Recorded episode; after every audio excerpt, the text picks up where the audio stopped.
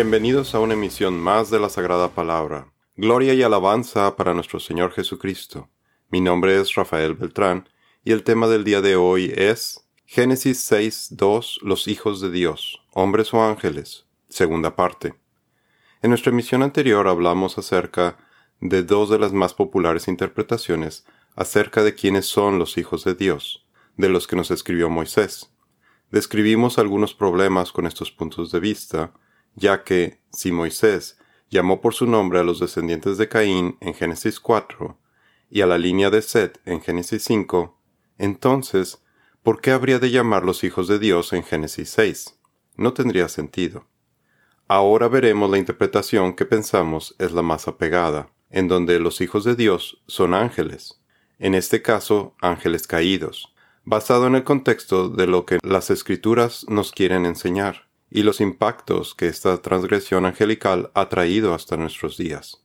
Los hijos de Dios vieron que las hijas de los hombres eran hermosas y tomaron para sí mujeres de entre todas las que les gustaban. Génesis 6.2. Antes que nada, quisiera dejar bien claro, para que no haya confusiones, la supremacía del Todopoderoso, el Hijo de Dios, nuestro Señor Jesucristo, quien fue engendrado y no creado por el Padre. Él es único. Porque ¿a cuál de los ángeles dijo Dios jamás, Hijo mío eres tú, yo te he engendrado hoy? Y otra vez, yo seré padre para él, y él será hijo para mí? Hebreos 1.5. Jesús es el creador de todo el universo, incluyendo a los ángeles y a los hombres. Yo soy el Alfa y la Omega, dice el Señor Dios, el que es y que era y que ha de venir, el Todopoderoso. Apocalipsis 1.8. Y no debemos de confundirnos, porque Él no forma parte de ninguna de las categorías de los hijos de Dios de las que hablaremos a continuación. Él es la imagen del Dios invisible, el primogénito de toda la creación, porque en Él fueron creadas todas las cosas que están en los cielos y en la tierra, visibles e invisibles, sean tronos, dominios, principados o autoridades. Todo fue creado por medio de Él y para Él. Él antecede a todas las cosas y en él todas las cosas subsisten. Colosenses 1 del 15 al 17. ¿Quiénes son Benei Ha Elohim, es decir, los hijos del Creador mismo?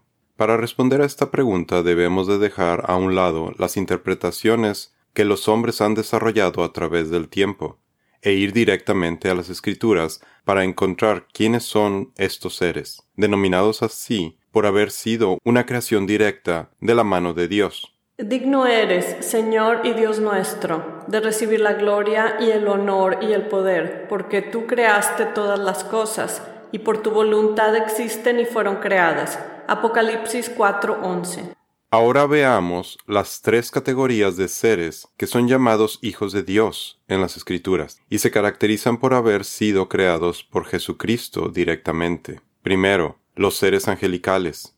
El término Benei Ha Elohim los hijos de Dios, se ha usado constantemente en el Antiguo Testamento para referirse exclusivamente a ángeles, ya sean buenos o malos, porque por definición son hijos de Dios, porque no tienen, digamos, padres que los hayan procreado. Un día, cuando los hijos de Dios vinieron a presentarse delante del Señor, Satanás vino también entre ellos. Job 1.6. Vemos ejemplos de esta expresión utilizada para referirse a ángeles en pasajes como Job 1.6 y Job 2.1, donde se habla de la corte celestial que rodea al trono de Dios en el cielo y entre los hijos de Dios está Satanás. Aconteció cierto día que vinieron los hijos de Dios para presentarse ante el Señor, y entre ellos vino también Satanás para presentarse ante el Señor. Job 2.1. En Job 38:7, los hijos de Dios son testigos del momento en el que Dios creó los cimientos de la tierra, y en ese momento la raza humana aún no existía todavía, por lo que podemos asegurar que este versículo nos está hablando de ángeles. ¿Dónde estabas tú cuando yo echaba los cimientos de la tierra? Dímelo si tienes inteligencia. ¿Quién puso su piedra angular cuando cantaban juntas las estrellas del alba y todos los hijos de Dios gritaban de gozo? Job 38:4, 6b, 7. El rey David en Salmos 29, versículo 1, utiliza la expresión de Benei Elohim para llamar a los seres celestiales a alabar la gloria y el poder del Señor. Honren al Señor, oh seres celestiales, Benei Elohim, honren al Señor por su gloria y fortaleza. Salmos 29.1. En Salmos 89, 6 y 7, Etán el Esraíta, cuya sabiduría es comparada a la de Salomón en Primera de Reyes 4 versículos 30 y 31, alaba a Dios porque es temido en la corte celestial, y ninguno de los hijos de Dios se le compara. Pues, ¿quién se compara con el Señor en todo el cielo? ¿Qué ángel, Benei Elim, poderosísimo, se asemeja en algo al Señor? Los poderes angélicos más altos quedan en reverencia ante Dios con temor. Él es mucho más imponente que todos los que rodean su trono. Salmos 89, 6 y 7.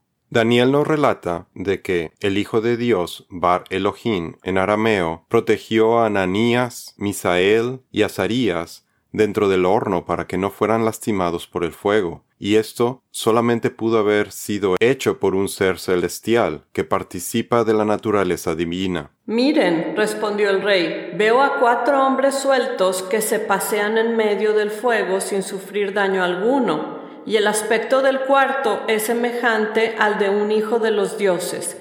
Daniel 3:25. La expresión Benei Ha Elohim nunca se utiliza para describir a seres humanos. Así lo entendieron las antiguas fuentes rabínicas, como los traductores de la Septuaginta, traducción al griego, y los primeros padres de la Iglesia, como Justino, mártir, Irineo de León, Tertuliano, Eusebio de Cesarea, Clemente de Alejandría, Origen y Ambrosio de Milán, quienes interpretaron esta frase para referirse a ángeles. Pero en la actualidad no hay debate acerca del significado de la expresión Beneja Elohim en ninguno de los versículos mencionados anteriormente, excepto en el versículo de Génesis 6.2, lo cual no tiene sentido. Segunda categoría Adán. En la genealogía de Jesús, el doctor Lucas menciona solamente a Adán como un hijo de Dios en Lucas 3, versículo 38. Adán fue hecho directamente por el Señor del polvo de la tierra en la imagen de Dios, pero todos los descendientes de Adán están hechos a la imagen de Adán, porque después de que Adán y Eva pecaron en contra de Dios y fueron expulsados del jardín del Edén, sus descendientes de generación en generación no heredaron la imagen de Dios, y sus almas están muertas espiritualmente, alejadas de las cosas de Dios. Por lo que Adán y Eva fueron los únicos hijos de Dios entre la raza humana, porque todos los descendientes son hijos o hijas del hombre, nacidos de sus padres. Sin embargo, Dios en su gracia nos permite acercarnos a Él a través del último Adán, Jesucristo, el Espíritu que da vida, quien permite a los creyentes vueltos a nacer formar parte de la familia de Dios, como veremos en la siguiente categoría. Hijo de Enos, hijo de Set, hijo de Adán, hijo de Dios. Lucas 3:38. La tercera categoría, creyentes vueltos a nacer. Cuando una persona recibe el regalo de salvación de Dios al arrepentirse y tener fe en que Jesucristo es nuestro Salvador, decimos que esta persona ha vuelto a nacer. El Espíritu Santo convierte milagrosamente el alma de esta persona que estaba muerta espiritualmente en una nueva creación espiritual del Señor, convirtiéndola en un hijo o hija de Dios. Si usted aún no ha vuelto a nacer o no está seguro, lo invitamos a que vaya a la sección Jesús en nuestra página web de la sagrada palabra.org. De modo que si alguno está en Cristo, nueva criatura es las cosas viejas pasaron, ahora han sido hechas nuevas. Segunda de Corintios 5:17. Recibiendo el espíritu de adopción quedamos solo en espera de recibir nuestro nuevo cuerpo para completar la transformación física y espiritual para poder estar en la presencia de Dios. Miren cuán gran amor nos ha otorgado el Padre, que seamos llamados hijos de Dios, y eso somos.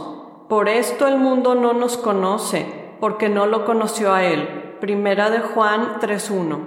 Ahora que hemos visto las tres categorías de seres que son llamados hijos de Dios, los ángeles, Adán y Eva, y los creyentes vueltos a nacer, todos caracterizados por ser creaciones directas de Dios, aplicaremos este conocimiento al contexto de Génesis 6, y dado que el texto no se está refiriendo a Adán ni a los creyentes en Jesucristo, porque todavía no se había pagado el precio de nuestra redención en la cruz, la única opción restante para saber quiénes son los hijos de Dios de los que está hablando Moisés es los ángeles. Ahora veamos cómo esta interpretación nos explica los eventos ocurridos en Génesis 6, versículo 2. Guíame en tu verdad y enséñame, porque tú eres el Dios de mi salvación. En ti espero todo el día. Salmos 25:5. Dado que la designación de hijos de Dios se usa constantemente en el Antiguo Testamento para referirse a los ángeles, es lógico concluir que el término en Génesis 6.2 también se refiere a los ángeles. Personalmente creo que la correcta interpretación de este versículo es que nos está hablando de la unión de seres angelicales y mujeres porque es la descripción literal más apegada al contexto de Génesis 6, la explicación de los eventos que ocurrieron antes y después del Génesis 6, que explica los eventos que ocurrieron antes y después del diluvio, y tiene significados proféticos aplicables hoy en día para explicar los fenómenos que están ocurriendo a nuestro alrededor y que ocurrirán en los últimos días los cuales describiremos con el favor de Dios en estudios futuros para explicar la relación entre los ángeles caídos, los gigantes y o los nefilín, los demonios, y hasta explicar parte de las mitologías de las religiones del mundo. Pues hubiera sido mejor para ellos no haber conocido el camino de la justicia, que habiéndolo conocido, apartarse del santo mandamiento que les fue dado. Segunda carta de Pedro 2.21. El considerar que este pasaje está hablando de ángeles ha sido lo más común hasta antes del siglo V, como lo reflejan los escritos en la Septuaginta, la traducción al griego del Pentateuco, e historiadores como Filo y Josefo. También lo vemos en libros como el libro de Enoch, que fue muy popular entre los creyentes en el periodo del Nuevo Testamento, el Génesis apócrifo, parte de los manuscritos del Mar Muerto y el libro de los jubileos, los cuales interpretan a los hijos de Dios como ángeles rebeldes. Permítame aclarar que no estoy promoviendo la lectura de libros apócrifos, tan solo menciono los términos que se han utilizado en estos escritos como una referencia histórica de términos utilizados en la antigüedad. Este punto de vista ha sido atacado porque es el producto de una unión que viola el orden ordenado por Dios en Génesis 2, versículo 24. Pero el pasaje precisamente pone un fuerte énfasis en el contraste entre lo angelical versus lo humano, para demostrar lo abominable de este pecado entre seres de dos diferentes clases. La principal objeción a esta interpretación es que de acuerdo a Mateo 22 versículo 30, los ángeles no se reproducen sexualmente para que nazcan más ángeles. Pero ¿es esto en realidad lo que las escrituras nos enseñan? Porque en la resurrección ni se casan ni son dados en matrimonio, sino que son como los ángeles de Dios en el cielo. Mateo 22:30. Veamos lo que nos dice Jesús acerca de los ángeles en los Evangelios de Mateo y de Lucas, que hablan del mismo pasaje. Pero los que son tenidos por dignos de alcanzar aquel siglo y la resurrección de entre los muertos, ni se casan ni son dados en matrimonio, tampoco pueden morir, pues son como ángeles y son hijos de Dios, siendo hijos de la resurrección.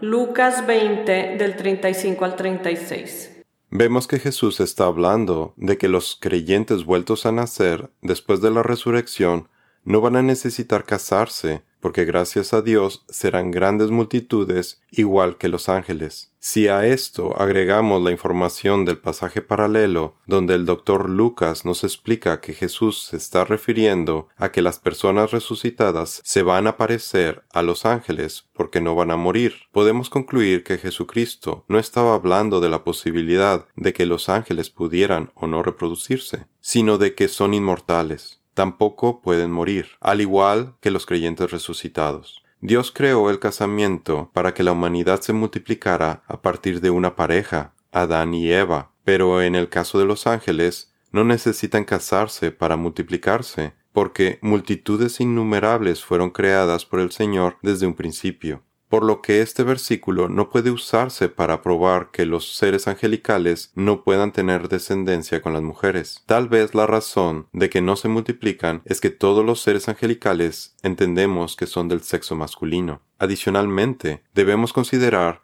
que Jesús estaba solamente hablando de los ángeles buenos que están en el cielo. Un punto muy importante a observar, su ubicación, porque Judas, el hermano de Jesús, explícitamente nos dice que los ángeles rebeldes que dejaron el cielo son los que se corrompieron al seguir carne extraña, teniendo relaciones sexuales con mujeres en la tierra. También a los ángeles que no guardaron su primer estado, sino que abandonaron su propia morada, los ha reservado bajo tinieblas en prisiones eternas para el juicio del gran día. Judas 6. Así también Sodoma y Gomorra y las ciudades circunvecinas, a semejanza de aquellos, puesto que ellas se corrompieron y siguieron carne extraña, son exhibidas como ejemplo al sufrir el castigo del fuego eterno. Judas 7. Por lo que vemos que los ángeles son capaces de comer, beber, caminar, hablar y hasta tener relaciones sexuales con mujeres. Como resultado, los ángeles pueden llegar a tener descendencia, los nefilim, como lo veremos cuando estudiemos Génesis 6, versículo 4. Otro pasaje que prueba que los ángeles se pueden reproducir lo tenemos en la maldición a Satanás en Génesis 3, versículo 15. Pondré enemistad entre tú y la mujer, y entre tu simiente y su simiente. Él te herirá en la cabeza y tú lo herirás en el talón. Génesis 3:15. Aquí el Señor está profetizando que Satanás va a tener descendencia, refiriéndose a la enemistad entre la simiente de Satanás y la simiente de la mujer. En la antigüedad la simiente, semilla o será en hebreo, era atribuida solamente al hombre, lo cual no debería de extrañarnos porque la palabra será en griego es esperma, de donde proviene la palabra espermatozoide, la semilla del hombre, que fecunda al óvulo de la mujer para que pueda nacer un bebé. La simiente de Satanás recibirá su poder, su trono y gran autoridad, y la Biblia lo llama el anticristo, mejor descrito como la bestia en Apocalipsis 13, versículos 2 y 4, por ser una abominación para nuestro Creador, por tener una mezcla de ADNs humanos y angelicales. La bestia que vi era semejante a un leopardo, sus pies eran como los de un oso y su boca como la boca de un león. El dragón le dio su poder, su trono y gran autoridad. Apocalipsis 13:2. Este versículo va en contra de la interpretación tradicional de Mateo 22, versículo 30, confirmando que los ángeles que no están en el cielo sí pueden tener descendencia híbrida ángel caído con humano. Hay un paralelo de tres palabras entre las transgresiones mostradas en los versículos de Génesis 3.6 y Génesis 6.2 porque el pecado original que cometió Eva surgió cuando ella vio algo bueno y, tomó. La mujer vio que el árbol era bueno, agradable y deseable, y tomó de su fruto, y comió. De la misma forma los ángeles caídos vieron que las mujeres humanas eran buenas y tomaron. Los hijos de Dios vieron que las hijas de los hombres eran hermosas y tomaron para sí. En ambos casos, los culpables sabían que estaban violando la ley de Dios, pero de todas formas decidieron cometer las transgresiones. Por eso el apóstol Juan nos advierte que no nos dejemos llevar por la lujuria o pasión de este mundo. ¿Aplicará lo mismo para los ángeles? Porque todo lo que hay en el mundo, la pasión de la carne, la pasión de los ojos y la arrogancia de la vida, no proviene del Padre, sino del mundo. Primera carta de Juan 2.16. Me gustaría dejar este estudio hasta aquí, pero en el siguiente estudio continuaremos descifrando este controversial versículo y nos enfocaremos en tratar de responder a preguntas como ¿por qué los hijos de Dios cometieron esa transgresión en contra de Dios? y ¿Cómo es que pudieron procrear una descendencia con mujeres humanas? Por último, veremos la profecía de Jesús que nos dice que los días de Noé se van a repetir en los últimos tiempos y por qué pensamos que la misma transgresión de los ángeles caídos se repetirá de nuevo. Esto es todo por el día de hoy. Los esperamos en nuestra siguiente emisión. Que Dios los bendiga.